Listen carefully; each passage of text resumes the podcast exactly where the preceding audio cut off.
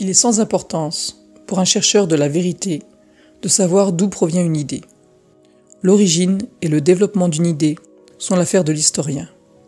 En fait, pour comprendre la vérité, il n'est pas nécessaire de savoir si l'enseignement vient du Bouddha ou de quelqu'un d'autre.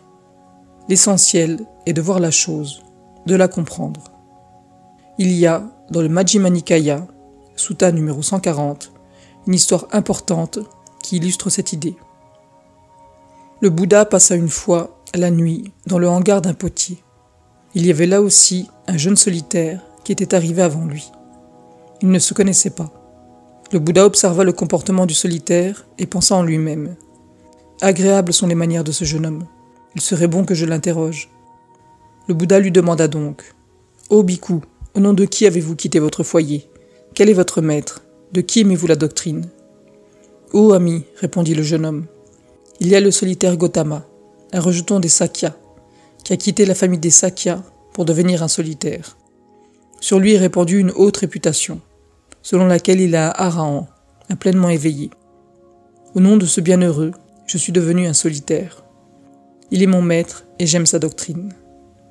Où vit en ce moment ce bienheureux, l'Arahan, le pleinement éveillé? Il y a, dans les pays du Nord, amis, une cité appelée Savati. C'est là que le bienheureux, l'Arahan, le pleinement éveillé, vit en ce moment.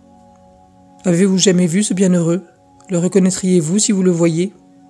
Je n'ai jamais vu ce bienheureux, et je ne le reconnaîtrais pas si je le voyais.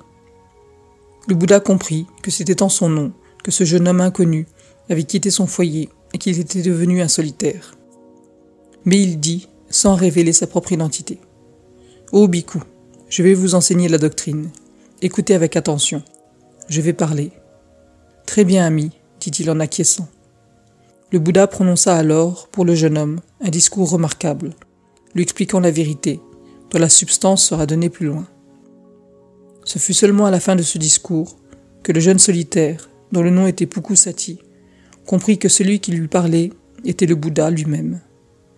Alors, il se leva, se plaça devant le Bouddha, se prosterna devant le maître et s'excusa de l'avoir, dans son ignorance, appelé ami. Enfin, il pria le Bouddha de lui donner l'ordination et de la mettre dans l'ordre monastique du Sangha. Le Bouddha lui demanda s'il avait le bol à aumône et les robes.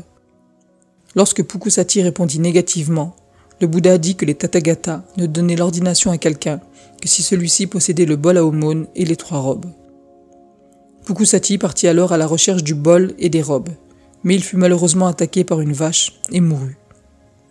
Quand cette triste nouvelle parvint plus tard au Bouddha, celui-ci déclara que Pukusati était un sage qui avait déjà vu la vérité, qu'il avait déjà atteint l'avant-dernier état dans la compréhension du nirvana, qu'il était né dans un domaine où il deviendrait un arahan, pour finalement trépasser et ne plus jamais revenir en ce monde.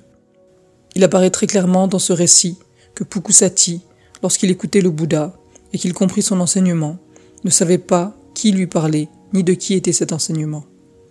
Mais il vit la vérité sans étiquette. Si le remède est bon, la maladie sera guérie. Peu importe de savoir qui l'a préparé et d'où il vient.